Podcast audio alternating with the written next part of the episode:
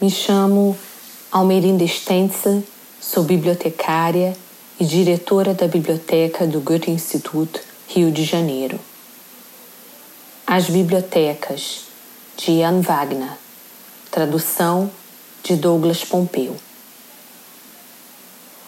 Ocorreu-me Alexandria, o escuro enxame de mariposas sobre ela, a fumaça, a luz do fogo que, mesmo distante, teria bastado a leitura.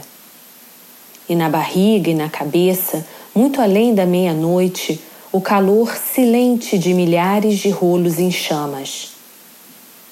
Também Paris, Nova York, uma única estante de murmurantes, de idolatrados, réprobos. A sala de leitura esférica da British Library. Todas as histórias reunidas ali dentro a do almirante, sua última carta à Lady Hamilton, ainda tremendo.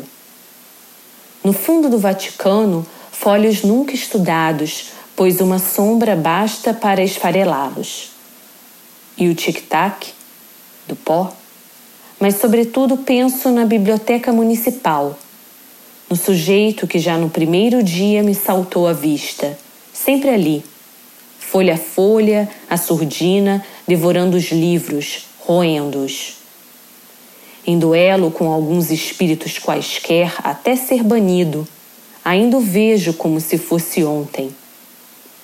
Mateu, que nunca falava, pois talvez não pudesse salvo um grunhir, alguns poucos gestos. Ou talvez não quisesse, ou porque há muito ardera.